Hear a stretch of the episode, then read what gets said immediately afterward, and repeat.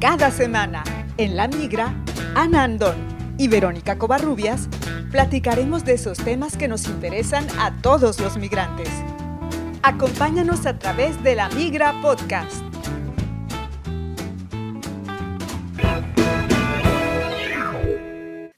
Esta es la emisión 24 de La Migra Podcast.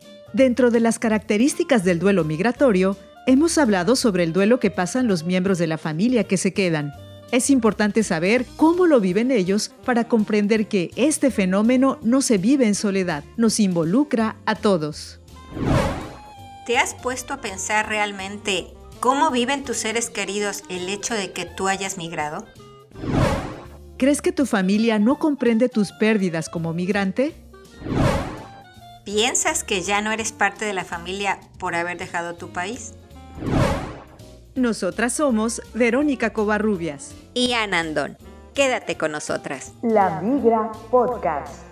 En esta ocasión, nuestra compañera Ana Andón no está con nosotros, pero tengo una entrevista muy especial. Voy a platicar con una mamá que tiene a sus hijos viviendo en diferentes países de Europa y ella está en México. Primero le doy la bienvenida, la saludo. Rosalba, ¿cómo estás? Hola, estoy muy bien. Gracias por aceptar participar con nosotros en esta entrevista porque yo creo que no debe ser fácil, así que te agradezco mucho. Bueno, gracias a ti por darme esta oportunidad de expresar lo que siento. Ah, y te van a escuchar, ¿eh? Seguramente te van a escuchar por ahí los interesados. Bueno, primero me gustaría preguntarte, ¿quiénes conforman tu familia, Rosalba? Pues Carlos René, que es mi hijo el más grande, Rosario, que es la chica de en medio, y Judith, que es la pequeña. Y entonces vivimos aquí con su papá.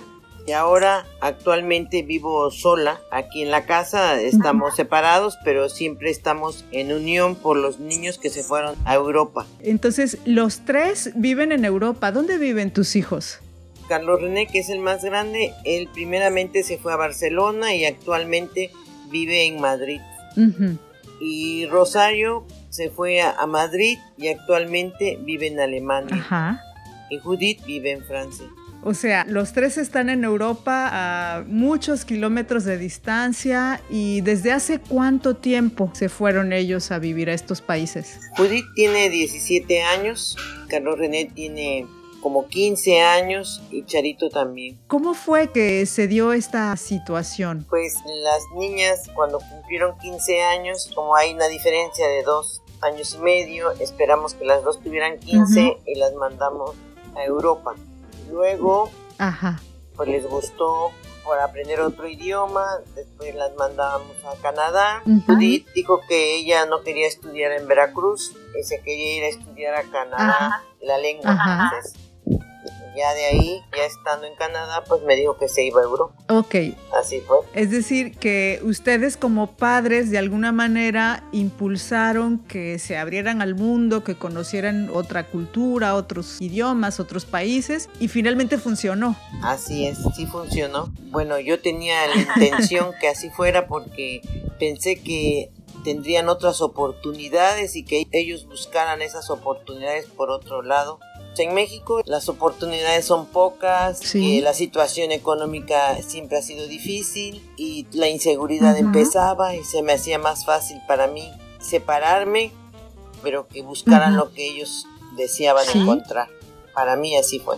Y bueno, yo creo que el objetivo se cumplió muy bien porque si ya tienen más de 15 años viviendo en el extranjero, realmente supiste encaminarlos hacia este objetivo que era que tuvieran una mejor calidad de vida, que estuvieran mejor. El deseo que siempre he tenido es que tú hagas como ser humano lo que tú quieres hacer, lo que a ti te gusta hacer con la satisfacción que tú quieras, ¿no? Pero aquí no se puede hacer eso porque si tú eres artista, tienes que trabajar de cocinero para poder de repente hacer algo de música, pero mientras no.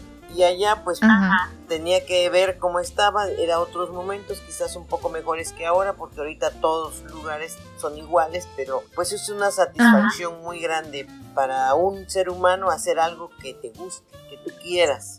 Eso es. Y saber si puedes irte a otro lado, no te quedes con ese deseo. No pude, no. Ve, arriesga, a ver qué pasa. Si no puedes, pues regresas a casa. Oye, ahora que comentas esto, lo que entiendo es que tus hijos se dedican al arte, que son artistas. Son artistas y es más difícil. ¿Los tres? No, la más pequeña, Judith, ella estudió desde la universidad, la estudió allá. Ella se fue más chica que ellos. Ah, Ella estudió la universidad allá. Ella es psicóloga y estudió la lengua primero en Lyon y después se fue a estudiar al sur de Francia, la universidad. Y la maestría la hizo en Bélgica, o sea que ella tiene ya casi su vida hecha completa por allá. Claro, así es, sí, se formó aquí. Ahí. Y tus otros dos hijos sí son artistas. Y es más difícil que en México tenga esa oportunidad para ellos. Ok. ¿Y cómo fue el inicio cuando ellos se fueron? Tal vez cuando se fue el primero y tenías a dos, pero después se fueron yendo uno y luego el otro. ¿Cómo fue ese proceso para ti? ¿Cómo lo viviste tú como madre? Porque aunque tú quieres que tus hijos sean libres y tengan una mejor condición en el extranjero, finalmente yo creo que no debe ser tan simple como mamá que tus tres hijos estén lejos. La emoción seguramente fue fuerte. Bueno, la verdad fue una situación muy difícil que se fueran porque la mamá estaba de acuerdo y el papá no estaba de acuerdo.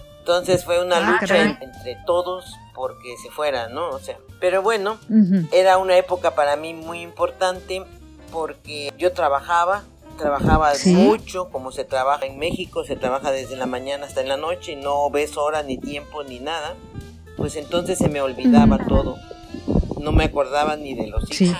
No había tanta comunicación como en el teléfono y eso. Entonces se me pasaba el tiempo y solamente trabajar para que no este, pasaran muchas situaciones difíciles, todo lo que se pasa allá. Lo primero es que pierdes a la familia, luego las costumbres, luego la comida, los amigos, entonces todo eso se venía en conjunto de ellos que sabía que la estaban pasando no muy fácil, era difícil adaptarse a todas esas cosas, pues no me daba tiempo de pensar.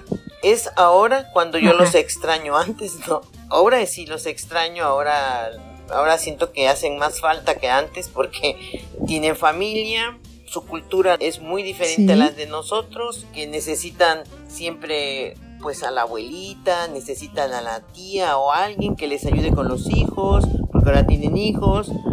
Ahora yo quisiera verlos, no los tengo, quisiera cuidarlos. Ellos tienen que pagar porque se los cuiden, ellos tienen que pagar porque los lleven a la escuela. Todas esas situaciones difíciles, pienso que hoy es cuando más los extraño, tampoco trabajo, ¿ya? Entonces es cuando ya estoy vaya, ay mis hijos, vaya. Pero pues bueno, estoy feliz porque mientras ellos estén bien en su situación emocional, económica, pues yo me siento también feliz, pero sí, ahora es muy difícil no tenerlos. Es decir, que al principio no te afectó tanto porque tú estabas muy concentrada en tus ocupaciones, porque tú tenías muchas cosas que hacer y el tiempo se te fue rápido. Así es, muy rápido. Además tenía que trabajar para que ellos también se sostuvieran allá, porque si no, ¿cómo no? Pero sí, es ahora cuando los extraño. Y ahora siento que, les hace falta la mamá, porque allá pues no tienen la mamá, no tienen a la tía o un hermano, porque es muy difícil allá hacer amigos acostumbrarse a otro círculo, a otras costumbres, son otras otras situaciones diferentes. El modo de vivir, hasta el de comer, todo, es una cultura diferente. Sí, sí. Entonces, ¿cómo es tu día a día, Rosalba? ¿Vives sola, me dices? ¿Estás separada? ¿Tus tres hijos están en el extranjero con todo y nietos? Así ¿Cómo es tu día a día? Bueno, pues mi día a día es, me levanto pensando en que tengo que hacer muchas cosas este, y que, que, los muchachos están allá, porque eso sí, todos los días nos hablamos, damos mensajitos, unas videollamadas, como la tecnología también va avanzando, pues también vamos también aprendiendo nosotras. Desayuno, hago ejercicio, voy al mercado, regreso, que ahora no se puede tampoco por lo de la situación de la salud. Sin embargo, pues leo, recojo sus cosas, las, las guardo y las vuelvo a guardar, las limpio y las vuelvo a limpiar, sus recámaras Sí, porque perdieron su, su confort, su, su casa, su comida, entonces pues aquí en esta casa se criaron, se educaron y también hubo mucha fuerza de irse porque antes ellos ya tenían mucho tiempo de no estar aquí. Carlos René, que es el más grande, el niño que yo le digo, él tenía como 10 años de no vivir en casa porque estaba estudiando en Jalapa.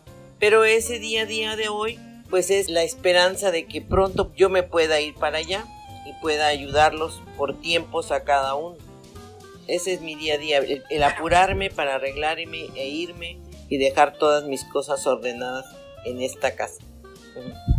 Es decir, actualmente estás en el proceso de buscar que tu estancia sea legal acá en Europa para vivir con tus hijos, para estar cerca de los tres. Así es. ¿Y es complicado ese trámite? Pues sí, es un poco complicado porque realmente no quiero ni nacionalizarme, sino estar tiempos prolongados y regresar a casa y así. Pero tampoco hemos hecho ese acuerdo muy seguro como esta vez, de que ya es tiempo de que yo esté allá con ellos y que se pueda hacer una relación mejor entre los tres, ellos tres y yo, ¿no?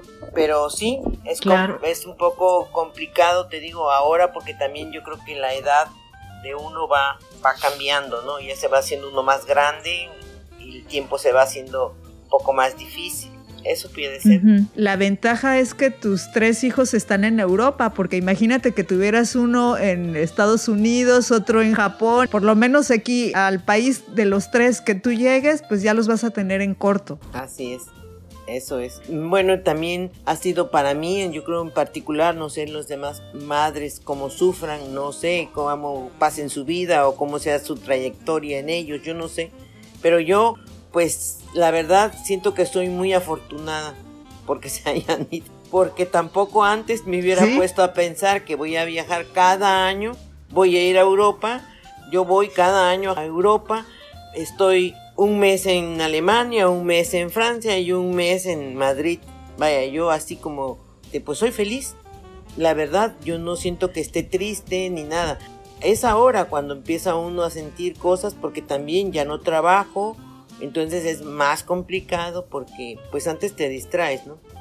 Pero no. Y también veo que sí es muy importante porque valoras, a mí me sirvió mucho valorar pues la comida, la situación económica, porque aquí se acostumbra a comer por montones, mucho, y allá es poco, entonces cambia la situación, es de la situación de, de andar en la calle todo el día, haciendo cosas y cosas allá, pues es vas y lo disfrutas porque solamente sales un fin de semana y lo haces con más gusto y todos juntos. Vaya, son cosas diferentes. Entonces he aprendido muchas cosas.